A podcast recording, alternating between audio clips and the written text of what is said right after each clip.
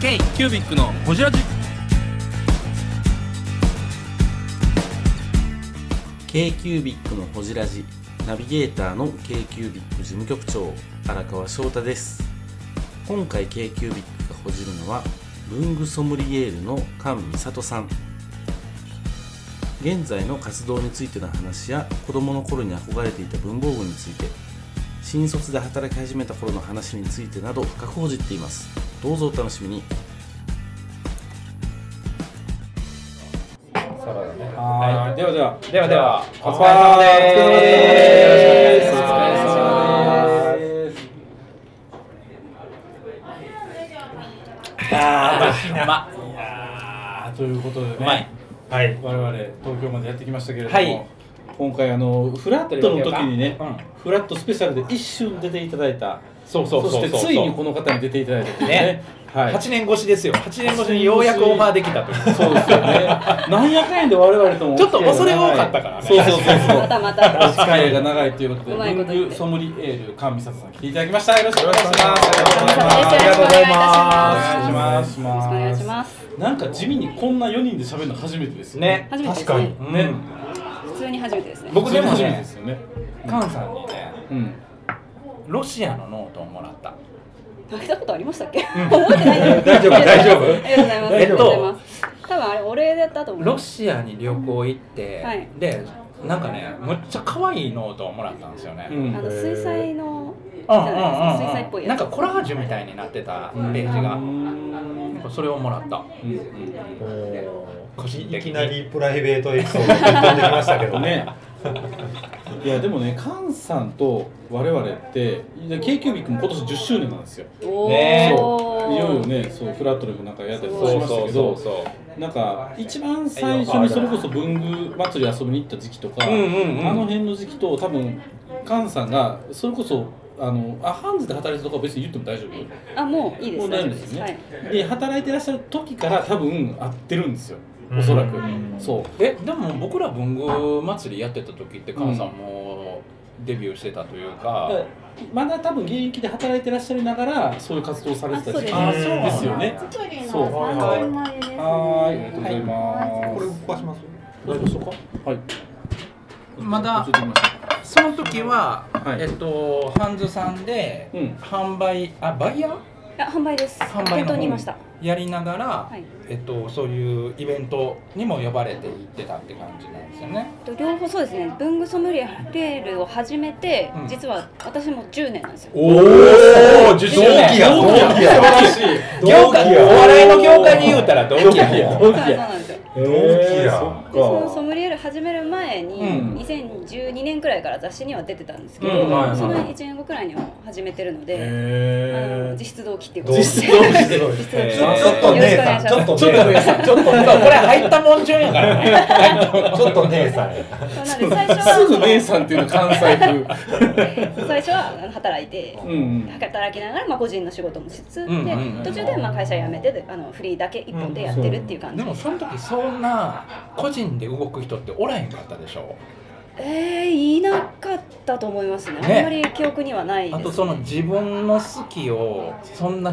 傾向を言える人もなかなかおらへんかったと思川う竹さんぐらいじゃないかなと思うんですよ当時そのメジャーでバーンってメディアにも出てて、うんこの人文具のトップでみたいな感じで、うんああとと木木立立ささんんととまああのあれですよね文具ジャム皆さんね。文具ジャムさん。木立さんは自分で自称そあのレディ文具レディースやって言うてるけどあれはレディあースりじゃないましたねレめっちゃ懐ディースじゃないかしいレディレディーレディース言うたら暴走族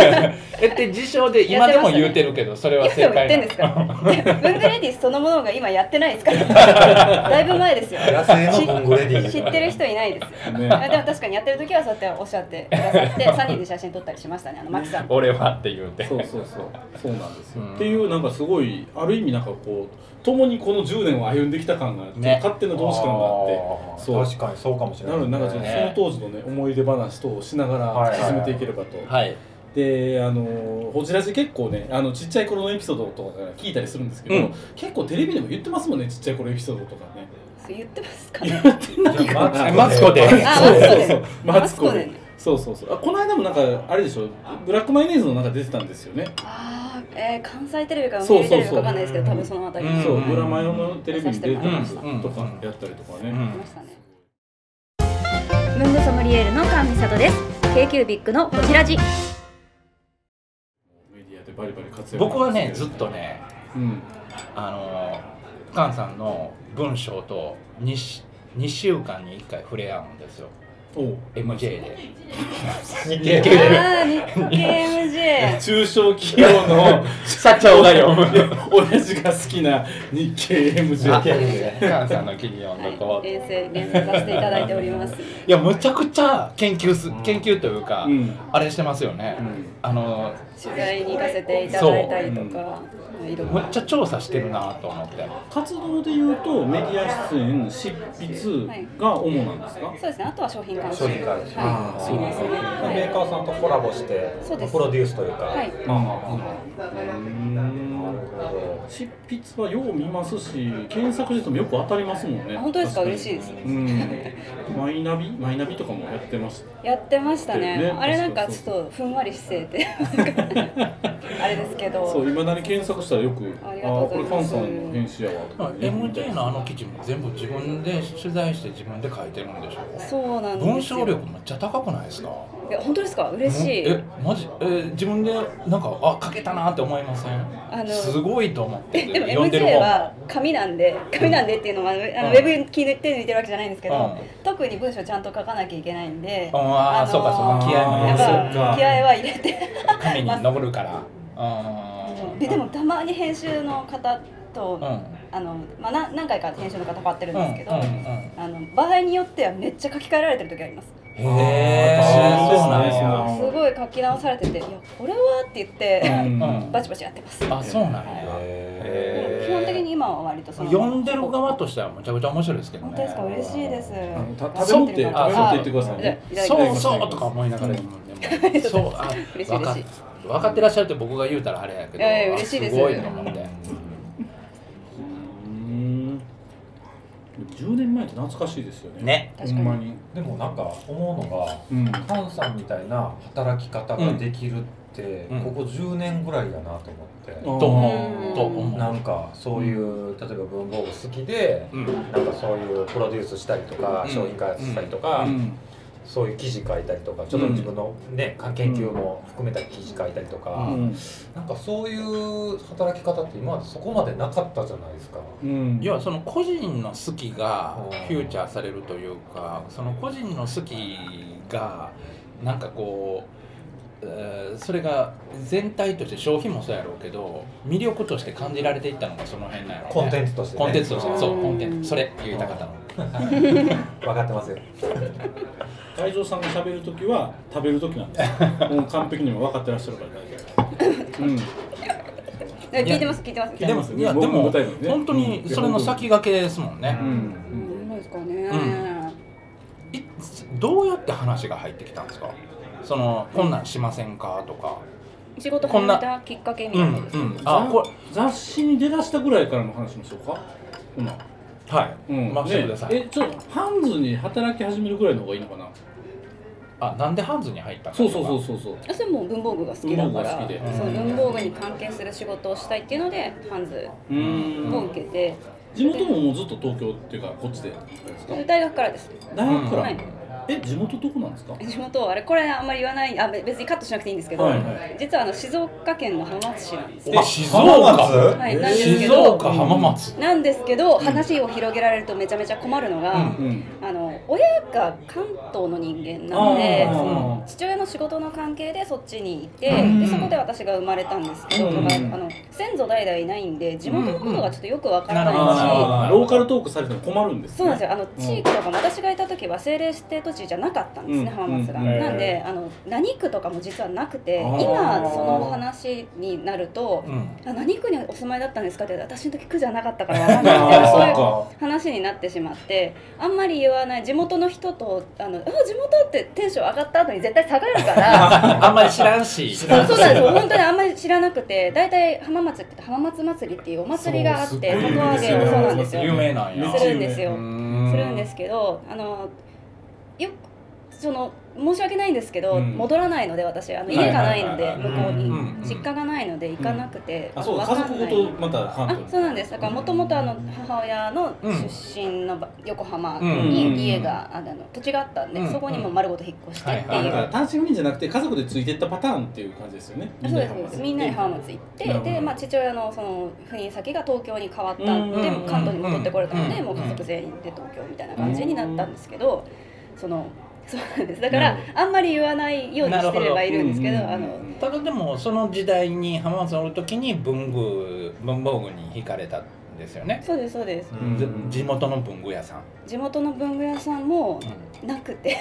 だなかいら多分浜松で有名なところっていうとなんかいくつかあると思うんですけあるあどるなかったと思うんです当時ちょっと記憶にないだけかもしれないんですけど文具ボックスさんも多分もっと後やしそうなんです文具ボックスさんなんて全然だから小判小学小学生向けじゃないもんそうですよね雑貨から始まってるから、でも小バブンさんもあんなロードサイドの大きいのを作り出したのもうんもっと後なのかもしれないし、えじゃあ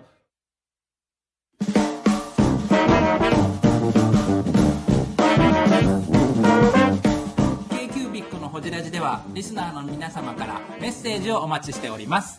アドレスは info.kcubic3.com info.kcubic3.com もしくは KQBIC サイトのメッセージフォームよりお願いします iTunes のコメント欄でもお待ちしております皆様のお便りせーのお待ちしています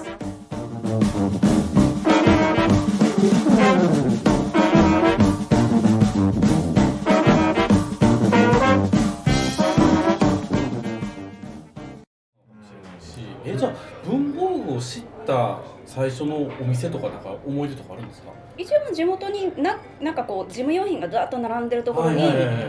あのトンボのズームシリーズがこあーへー当時の細細いやつですよねはい入はいっはていて、はいうわかっこいいなって言って思ってたけれども、うん当時のは、まあ、私もお小遣い制ですし、うん2000円のシャーペンとかなんて買えないわそけうでですすよねなんかかっこいいなってずっと思ってたりとか、うんあとあのペンテルのうん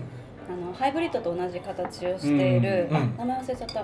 あの色色、ブリッドと同じ形あな和うん和の名前がついてる、うんラメペンとか、まあ、セットのものとかああラメペン系そうなんですようんだからなんか素敵だなと思って見てはいたんですけど、うんまあ全然買えなくて、うんで、すけどまあ父親と母親のその実家が関東なので、うん年末年始とかお盆とかはみんなでもう向こう行くんですけど、うんうんその時にやっぱ都会の文具屋さんとかデルフォさんとか見て。あーでそこで父親にねだってズームの707のシャーペンを買ってもらっておーうわーみたいえな製図系かなんかでしたっけ、あ全然先生もうデザイン系もあのデザイン紙系みたいなもう細いやつですへー細いやつこれかけんのみたい なねかかけるんですかこれみたいな黒黒赤あそうです黒赤でですそれ私小学生の時わかるわその時はもう高校生でしたあ高校生ものう時、遡ったら小学生の時あの面白消しゴムとかあはいたんはでいすけはいはいどもああはいいうのはがいすごい好きでしたけど子供文具ね学童文具世代ですよねズーム707私も持ってたうんあゴムのとこすぐ切れてくるんですよねなんか劣化するというかえ全然なかったでえすほんまです私かそれよりも周りの塗装が使いすぎてハゲましたあーすごいへへーすごいえこうグリップは全然大丈夫でしなんか上のねあのたあここあ上のところそうそうそうあ全然大丈夫でしたありますかなんか加水分解しちゃって、本当ですかまあ、ロットかもしれないですね私がめっちゃなんか丁寧にこう丁寧にしてたなんかもう宝物だったんでそっパワーかみたいな感じがあったんですよいやペン差しにバーン刺してたから ですよメンズやかなんらかもうこんな感じだったんで西日浴びすぎた んじゃないレンジにみたいなかもしれないちなみに2000円2000円ですすねげえでも高校生の女子高生が2000円の文具買うところからしてでもそれは多分当時なんですよ今って平気で1万2万買っちゃうじゃないですあーか今のね時代変わりましたよねそう考えた変わりましたらほんまに、私当時のお小遣い多分6000円だったんですようん、おー1ヶ月一ヶ月高校生でうんであのアルバイトもできなかったんで、うん2000円のシャーペン買っちゃうともうどうにもならないから、うんうん父親にねだってそれは買ってもらいました、へえええお父さんやなうん、ね俺絶対買ってまうわ 絶対買ううーんそっかでまあ大学とかこっち東京出られてうんバイトから入ったんですかハンズっていうとあいや普通に社員から普通に社員で、はいもう就職先として選んでそうですそうですうーんバイトはもういろんなところを経験した方がいいと思ったんうで、んうん一番最初ダイソーでしたあ100均から100均からへえ家の近くに100均があったんですうよ、ん当時、うんえなんか逆にバイトでいろんなその文具屋さんとか入り込もうとかなんかあんまなかったんですね糸屋さんでバイトしてみようとかだですね。ますので、お T シャツもちゃんちゃん焼きです。あははいでもあのハンズ就活にしてもうんむちゃくちゃ文具愛を語ったってことですよねはい。要はその部署指定で入れたなな入れなかったです。最初だからえっとインテリアです。ああそうイなンんだテリアに入そうっていう電球とかうんうんあの当時は2011年くらいだったと思うので扇風機とか売ってました。時計とか。んその後にあの雑誌とかに出てうあの文房具好きですよアピールを外外側からん攻めていってやでそれからなんそうでなんすですかまあその当時まだでもそれ雑誌載ってる時はじゃあ文具担当してないたざただもう好きできなだけてかまあそれ雑誌って何の雑誌にそれを投稿したんですか日経アソシエっていうアソシエのがあそのー当時当時アソシエエアソシエがその読者の文房具の使い方特集やってて、高田君とかでへあそうですしたですよねほぼ同じページでした私高田あそうなんや10年ぐらいの下手したらまだ偽名使ってる時ですよ誰が高田君ああそうそうそうえなななんて当なん時でのお母さんの名字使ってるんですよあのそうなんや当時のあの彼の本職のうん副業が多分 NG やったからって言って、うんうんそう名前変えて出てた時期もあるへえー、文具スキーラジオです文具スキーラジオ1年以上やってきてます文具スキーラジオ小野さんどんなラジオですかえーと2人がボソボソ話して1人がハキハキ喋るラジオですね高橋さんえなんですかね用意してませんでした あー楽しい曲やってます聞いてね全然楽しそうじゃないいいんじゃないですかこれはこれでそうかえ当時のアソシエは僕ら関西から関西じゃないですか、大阪じゃないですか、うん京都か、京都やけどなんかもうスーパースター列伝みたいいなやわかるすごいよあの時のアソシエ憧れ手ですよね帳のなんか使ってる人とか、で、あのサイバーの藤田社長連載持ってたやつとかそうそうそうそうね見てたわいや社社会人になるかならんかの時ですよねいやもっともっと後もっと後菅さんが働き始めたって何年2000から2012年11年ああ11年ねええっとあごめんなさい会社に入ったのは11年でそう会社に入ったアのはソシエ出たのはに12年です10年ああそっかそうようでもそこに投稿しようと思ったね高校いやあのなのでインテリアに配属になっちゃったうんなっちゃったいやなっちゃったっていうのは失礼ですけど、まあ、すごい楽しかったんですけど、んまあ、ぶでも文房具の部署行きたいので、うんもうどうしたら会社が認め缶るかを文房具の売り場にしたら得かっていう、うんあー会社そのれたをめに分からすために分からせるためにそうですあのすげえ投稿で載って文房具好きだをアピール外側からしていけばこいいいずれなれるんじゃないかなと思って名乗り上げたのがその日経やそしかっそこいい普通になんか読者として応募したんですかうですえー、すごいなへえ当時23とか4とかそのぐらいでしたね、うんはいうんうんうんありがとうございますなんかその、ね、熱量とかそのありがとうございますあのなんだろう自分でさ人生を切り開いていけるとかっていうのどいれやこれ箸で切って半分食ったんですよ自分で人生の切り開き方がすごいなまあでもとにかく文房具の仕事に就きたかったでもその時まだまだそのカットかもしれんけどあのハンズさんやっておっさん的な考え方やしそういう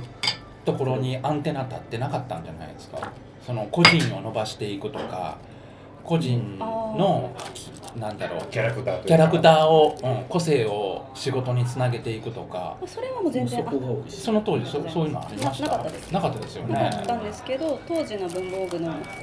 フロアマネージャうーんがその記事を見つけてくださって、えーすごいであれなんでカーテン売ってるあのフロアのうん新入社員がこんな出てるのみたいなうん感じになってえー、狙い通りですねそうなんですよそれでまあ副店長とか店長あたりまでお話が進んで、へ空きが出たら行きたいですかってどの時言われたので、うんまあ、行きたいですって答えたらちょっと空きがこう移動のタイミングえ空きが出た時に入れていただきましたうんでもあの頃のハンズさんってまだあのセントラルバイングじゃなかったと思うし要は担当バイヤーそうあ結構うちの嫁さなんかもそうやった、ね決済権確定になったし面白いなんかだからその癖の癖のある店作りをしてたあのあってれこ瀬古とですねさんもあれやのあの古川で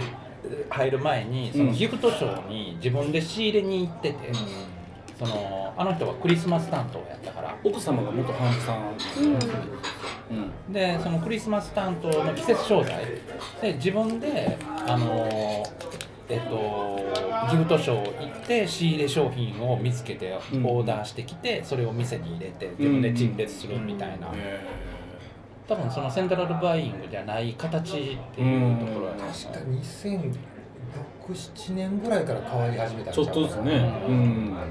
当時もありましたけど、そのち本部一括うんそうですねん、一括仕仕入入れれっていうのも、まあ、私の時もう始まって始まってた始まってたんですねね、なんですけどやっぱりお店にちょっと余力があったので、うんあうんの頼みたい本社から来るものじゃないもので頼みたいものっていうのもある程度余力があって自分たちで選んだ中うんただインテリアに菅さんがかける熱量と文具にかける熱量とは全然違うでしょあうんあでも私結構飽きやすいので飽きっぽいので、うんうんそれもあって実はハンズ入ってるんですよ、どういうそのこいろんなものが扱えるしっていそうです、んもし文房具に飽きたらとえそんな人もん生やが思っ辛くてなたるのあそうです当時は思ってて、へーい意外と飽きずに10年やってこれ たんですよなのであのカーテンの仕事もすごい楽しかったですねあそうなんだはい同時に、へはーそれはそれで自分なりに面白さをいろいいはろい、楽しかったですすごく、やっぱりへ文房具やりたいなっていう気持ちが消えなかったので、うんうんうん仕事としてやり飲まみした飲み物どうします田辺さんえ僕はもう日本酒行きます k q b i c のホジラジこの番組の提供は山本資源ロンド工房レアハウスでお送りしております